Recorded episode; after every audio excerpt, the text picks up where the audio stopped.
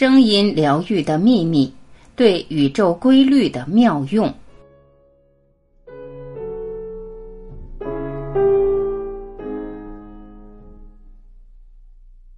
奥秘一：一切事物都在振动。频率，一般声音被理解为是一种波，这种声波是由物体振动产生，通常在空气中传播。当声波到达我们耳朵时，会使耳膜振动，并经过一个特殊的生物生过程，先转变成化学形式，然后当它经过大脑时，就转变成电脉冲。声波是以每秒振动周期数来衡量的，在科学上，把声波一秒钟内振动的次数叫频率，单位是赫兹，用 Hz 表示。物体振动的频率越高，产生的音调就越高；反之，频率越低，音调也越低。人们的听觉范围是在十六赫兹至一万六千赫兹之间。当然，这一范围并不是一直不变的。随着人的年龄变大，听力范围在缩小，小于我们的听觉范围叫次声波，大于我们的听觉范围叫超声波。所以，当我们听不到声音，这并不意味着没有声音。一切事物都处在振动状态，一切东西都在产生声音。共振，共振是物体振动的一种自然现象，在某一特定频率下振动。所有的物体都有一个共振频率。共振分为两种，一种是自由共振。它是指物体只在外界刺激振动频率与它的振动频率完全一致时才振动。另一种是受迫共振，一个振动源对另一个物体产生振动，尽管它们的振动频率不一样。受被迫共振影响的振动源能与许多不同的振动频率物体共振。声音治疗的重大意义实际上就是人体是一个复杂的振动系统。它也是以这种方式共振，对许多不同的频率产生反应。我们身体的许多部分和不同的生理系统都有它们自己的共振频率，这些频率一起混合，产生了每个人的共振或者振动频率。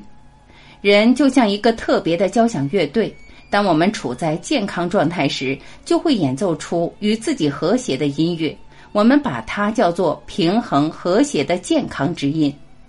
当我们的身体的一个部分振动的不和谐时，这一状况叫不舒适状态。声音治疗就是建立在一切事物都在振动的理论基础上。几乎所有的声音治疗都是采用加强人的生理、情绪、心理和精神体的自然、正确的共振频率的方法。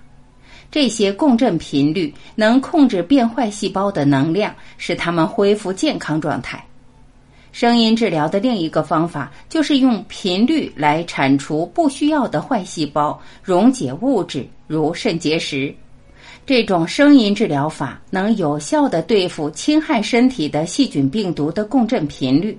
有时这两种方法同时使用，用一种声音来提高、加强器官的健康共振频率，用另一种声音来扰乱侵入的病毒。有时这两个频率是一样的。当器官的健康共振变强，而入侵病毒变弱、被毁灭的时候，诱导振动的另一个原则是诱导。诱导是一个物体的振动改变另一个物体的振动，使第二个物体固定或与第一个振动频率一致的现象。外部振动与内部节奏都会对我们产生诱导。我们的心脏。呼吸频率和脑电波都是互相诱导的。我们的大脑在跳动、震动，从而产生了电磁频率。特定的声音频率会影响我们的脑电波。不同的大脑波活动与具体的频率有关，影响改变脑电波的频率也叫音波诱导。产生音波诱导很简单。先采用一种频率放进一只耳朵里，然后用另一种频率，大脑主叶就会共振，产生一种新的频率，也就是之前两种频率之差。除了脑电波外，左右脑也同样受诱导，达到平衡。这种技术对各种不同的活动都有效，比如减轻压力等。声音治疗的第一个奥秘就是一切事物都处在振动中，振动创造了宇宙。奥秘二，心念强而有力，频率加心念等于治疗。频率的重要性前面已经谈到过。什么是心念呢？心念是声音背后的力量，它是人们产生声音时的意识。当一个人带着某种目的制造一种声音，这也就是声音的效果；而另一个人怀着另一种心念制造同样的声音，这就可能产生不同的声音效果。人们不仅对不同的声音会有不同的反应，对不同的心念也会有不同的反应。Emoto 医生曾做过实验。自然健康的水会产生像雪花一样的景象，而被污染的水产生像泥浆一样的景色。不同的声音会对它们产生不同的影响。一些音乐，如古典音乐以及谢谢之类的语言声，能使污水产生像雪花一样的形状。而人体百分之七十五是由水组成的，因此。声音频率加心念能影响生理结构，治疗我们的身心。有的人可能会认为意念比声音本身更重要。事实上，心念与声音同样重要，他们是五十比五十的伙伴关系。人的身体与心理是互相影响的，这样我们的思想、信仰、心念、感情、意识，不管我们怎么叫它，会影响我们的身体。声调常常能传达出人的感情、心念，所以人的情感、心念也就转变到声音里了。而人会受到声音里的情感的感染，并且人们能容易察觉出声调的变化。当我们发出或者接收到不同的信念时，我们的身体能量也会发生变化。这也是声音治疗的第二大奥秘：频率加心念等于治疗。这也是声音治疗七大奥秘中的最重要的一个之一，它为各种声音频率能对人产生积极影响提供了解释和说服力。奥秘三，我们都是具有独特频率的生命。正如第一个奥秘指出的，万物都处在振动状态，每个人都有自己的振动频率，它们各不相同。声音治疗的第三个奥秘就是，我们是具有独特振动频率的生命，这就意味着每个人都是独一无二的，并且对某个人有效的治疗方法，并不一定对其他人有效，并不是所有的事物对所有的人的影响都一样。就如青霉素对有的人有疗效，而有的人却对它过敏。由于每个人都有自己的振动频率，那么音乐对不同人的心灵的作用也是不一样的。同一种音乐可能对不同的人产生不同的影响。比如，有的人听到某种音乐会感到放松、快乐，而有的人会感到悲伤等。除了共振外，时间和环境也能影响声音的治疗效果。我们不能简单的认为某一种声音或者音乐对所有的人影响都是一样的。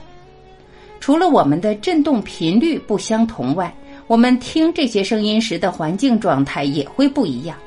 这就要根据时间、地点和个人的需求的不同来选择对自己有疗效的声音。如果某种声音对你有利时，你就会感到很舒服，产生积极反应。相反，如果一种声音不适合你，你就会感到很糟糕。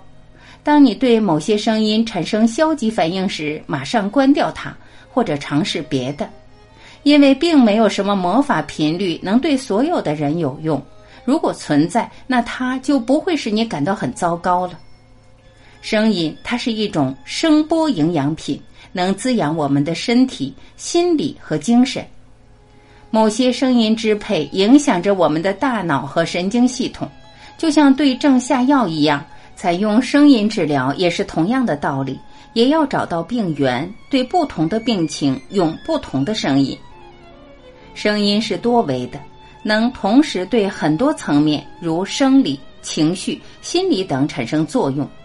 因为振动频率不一样，我们可能需要不同的声音来进行治疗。奥秘四：沉默是金。声音是一股精细的力量，它是以相对比较慢、可以测量的声波形式传播，但它的效果和影响与更精细的力量，甚至和光疗是一样的。要理解声音是一种精细的力量，关键是和声现象、声色。自然界产生的每一种声音，实际上是由多种频率，也就是和声混合而成的。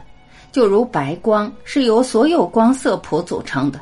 我们听到的声音，包括音乐，实际上是多种声音的和声。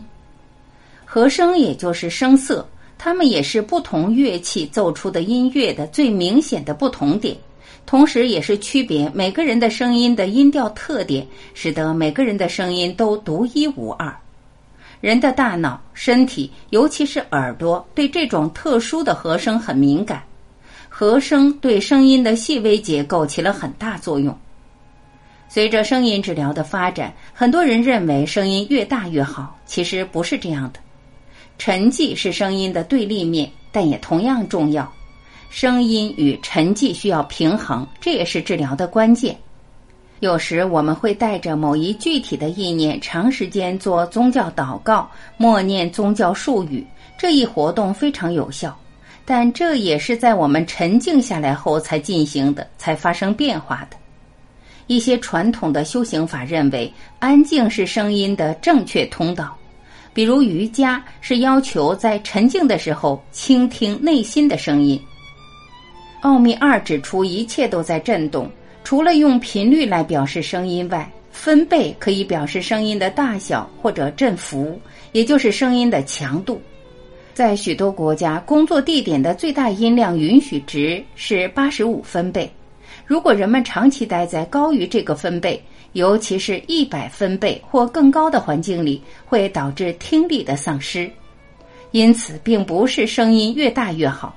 高分贝的声音对人体是有害的，尤其是胎儿对声音非常敏感，所以对孕妇或者非常小的婴儿要采用最轻柔的声音来治疗。除了会导致人的听力丧失外，高分贝的声音还会影响人的神经系统。百分之六十以上与压力有关的疾病，如心脏病、癌症等，是由于人们长期处在高分贝环境中导致的。因此，噪音污染是产生压力或者相关疾病的一个主要原因。所以，请记住，用声音治疗并不是声音越大越好，要意识到沉寂也是非常重要的。奥秘五，我们的声音是最好的治疗的工具。为什么说我们的声音是最好的治疗工具呢？因为首先，这是发出治疗声音的最自然的方式。其二，它不需要电池或电源，所以在任何地方，当你需要治疗时，你就可以发出一些治疗声音。第三，你也不需接受一些特别的训练。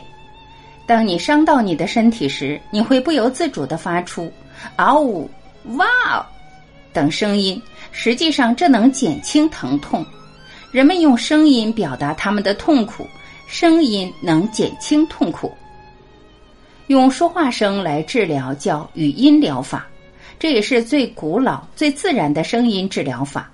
人的声音除了可以减轻痛苦，还能与身体不同部分共振，使它们恢复到和谐的状态。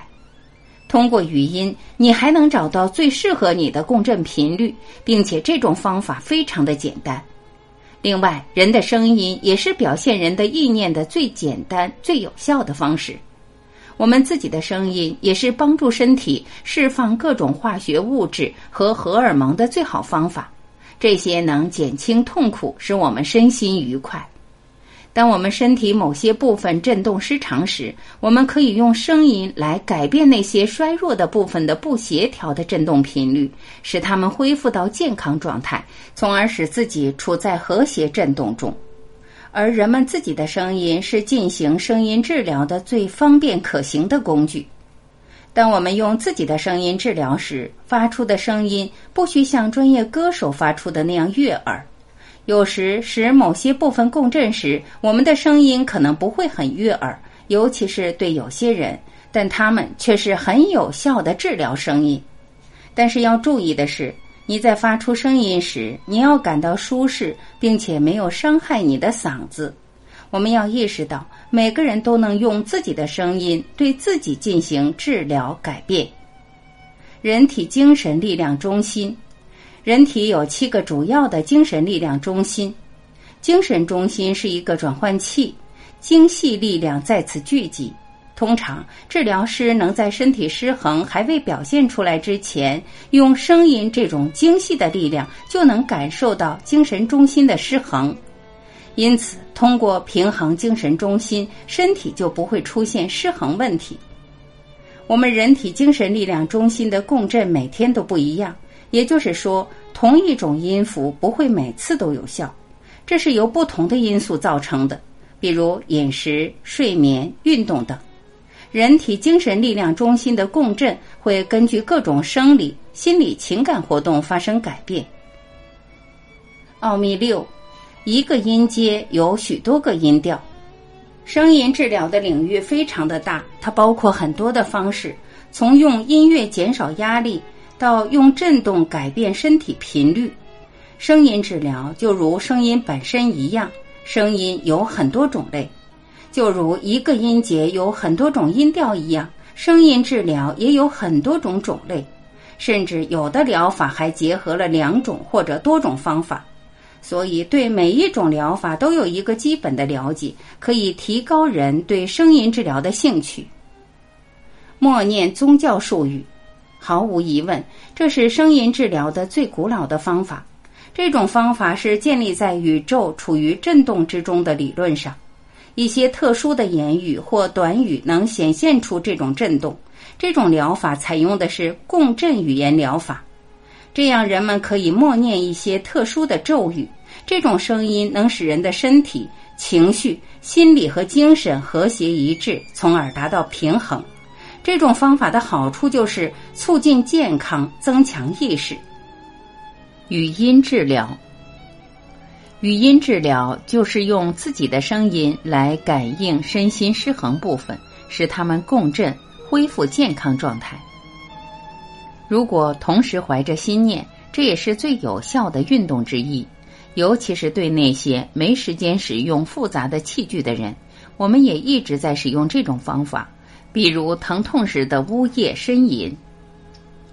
音乐疗法，音乐能使病人冷静。而且对减轻压力和痛苦有很好的疗效，但要注意，世界上没有一种传统的音乐疗法能适合所有的情况。共振频率疗法，这种疗法是建立在身体每个部分都有一个共振频率的基础上，一旦身体出现失衡，共振频率就会表现出来，这能治疗身体疾病以及精神中心的失衡。声波诱导，这种方法可以治疗压力、情绪问题和学习障碍问题，从而达到放松、加强意识以及提高学习能力的效果。提高听觉技术，有些声音会使人的耳朵、大脑和身体疲乏，而有的则刚好相反。为了使耳朵、大脑听到更多的声音频率的电子耳及类似设备，能治疗学习障碍。阅读障碍以及情感等失衡问题，这能提高学习语言发展能力，增加力量。言语分析疗法，这种疗法注重分析言语来确定失去的频率，最后把它们找回来，从而达到平衡。人的声音缺失的频率与身体、心理的失衡有关。听觉振动疗法。这种疗法是让治疗者躺在设置特殊的桌子、椅子、床上，治疗者能接受到特别的频率或者音乐，使人放松。音差调节疗法，这种疗法是用特制的调节音差来放松平衡的，就是用两种铝音叉产生一种特殊的频率，放在离耳朵三英尺处。这种声音能影响耳朵、大脑以及神经系统，使人达到平衡协调。声波刺疗法，这种疗法就是用声音而不是针刺在穴位上。与前面那种方法相比，在这里，音叉实际上与皮肤接触了。这种方法运用的是中国中医中的穴位系统理念。奥秘七，声音能改变世界。在人类迈进二十一世纪的同时，许多全球危机也在加剧，亟待解决，比如饥荒、疾病、污染、全球变暖、战争等。但事实上，许多问题是人类自己造成的。因此，通过人类的行为可以解决这些问题。当然，要解决这些问题，需要世界人们的共同努力。一个人或一个国家的力量是解决不了这些问题的。我们要意识到，作为一种物种，人的生存脱离不了社会、地球。因此，我们要身怀同情、爱心，互相帮助，同时也要关爱地球，形成热爱全球的意识。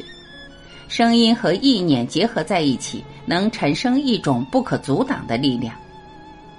人的意念、想象、感情和信仰能增强声音的影响力，声音也能增强人的情感、心念，从而提高人们影响改变世界的能力。有关研究表明，进行和平冥思修行的地方，暴力行为会减少。啊，这个声音与人的心脏精神中心相连，这也是爱心和同情心的中心。当人怀着爱心和同情心发出啊时，这也同时向世界传播了爱和同情的声音力量。因此，声音的力量能改变人们对地球的观念意识。通过包含着爱和同情的声音，我们激活了地球的心脏，将它与我们的身心联系起来。声音疗法的七大奥秘就是声音能改变世界。通过声音，我们在治疗自己的同时，也是在治疗世界。现代科学针对音乐的研究，有些人也许会感到重金属或摇滚乐这类音乐很嘈杂，并对摇头呐喊所产生的噪音污染带有负面印象。而的确有实验证明，持续不断的高音可以摧毁老鼠的器官，甚至把老鼠杀死。美国科学家曾对二十种花卉进行了播放音乐对比观察，结果发现，听了舒缓轻松音乐长得更为茁壮；发现噪音会使花卉的生长速度平均减慢百分之四十七；播放摇滚乐就可能使某些植物枯萎甚至死亡。连植物都能听懂音乐，而且在轻松的曲调中成长茁壮。现代科学研究和实验证明，音乐对人体可以产生物理共振作用和心理效应作用。音乐声波的振动能使病变器官发生有益的共振，并纠正病变器官的频率，使之协调，而达到治病的目的。音乐的节拍、节奏如果配合好。就可调节生理节奏，悠扬悦耳的旋律可引起人体和谐的同步共振，对人体细胞起到按摩作用，促进内分泌和新陈代谢，使人尽快的消除疲劳。什么样的人听什么样的音乐？有人对音乐的爱好者做过调查，发现喜爱古典音乐者在与人的相处上比较和睦，欣赏浪漫派音乐者。其性格较开朗，思想较活跃，而热衷于嘈杂的现代派音乐者，其与人的关系上经常争吵不休。相传商纣时期有一位音乐家师言，他拥有从一个国家流行的音乐及民众喜欢的音乐中看出这个国家的兴衰的能力。有一回，商纣王嫌弃师言的音乐。说是淡而无味，而将他关入牢中。于是他在囚禁中奏清商、刘征、掏角之音，弹奏清商、刘征、掏角这些清雅的乐曲。然而商纣却不满地说：“此乃纯古远乐，非鱼可听乐也。”仍不释放他。于是师言无可奈何，被迫改为弹奏迷魂荡魄、心神颠倒之曲。奏迷魂淫魄之曲，以欢休夜之余，纣王方才转怒为喜，免其将受炮烙之刑。而我们知道，商纣是商朝最后一位无道君王。而后周代以礼乐治天下，治国者根据人的天性推广音乐，既满足百姓感情需要，又完成对人民的教化，引导风俗向正常发展。为什么音乐与时代兴衰有关？原来乐器与音乐会传播人们内心世界，也会反映当时社会特定的文化背景，也反映出了当时人们的内心感受和思想状态。音乐有很深的内涵，从一个人弹奏的乐曲中，可以体会这个人的个性和修养。古人已明了音乐与人体的关系。古人认为五音相应于人的五脏。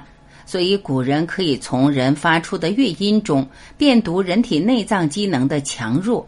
厥、指、宫、商、羽五音对应于肝、心、脾、肺、肾五脏。在《史记·乐书》中记载：“音乐者，所以动荡血脉，通流精神而合正心也。故宫动脾而合正盛，伤动肺而合正义。”决动肝而合正人，止动心而合正理，与动肾而合正志。这与现代科学所研究的音乐对人体可以产生物理共振作用，不仅不谋而合，而且更加具体深入。唐朝白居易晚年得风疾，他就是以音乐治疗人体的活生生的例子。其所著好听琴，本性好思同。沉积闻即空，一生来耳里，万事离心中。清唱堪消极，田禾好养蒙。犹宜听三月，安慰白头翁。中国古代医学认为，如果改变外在环境的音律，就会影响内脏的机能，而达到疗病的功效。因此，以音乐治疗人体的疾病，可以达到显著的疗效。那么前几年，一位华裔青年孔庆祥以五音不全的歌声而走红，他的首张专辑甚至比马友友、李玟的作品更热卖。当这么多人去欣赏他五音不全的歌声时，这些人在聆听的过程中，恐怕非但没有白居易所有的清唱堪消极，田禾好养蒙，在欣赏的过程中，身体所能产生的物理共振也只能是五音不全的吧。这样看来，古人看待音乐可一点不比现代人肤浅。古人所提倡的礼乐教育，不但不是一种迂腐的过时产物，相反还可能极为科学高明，所以也非常值得现代人关注。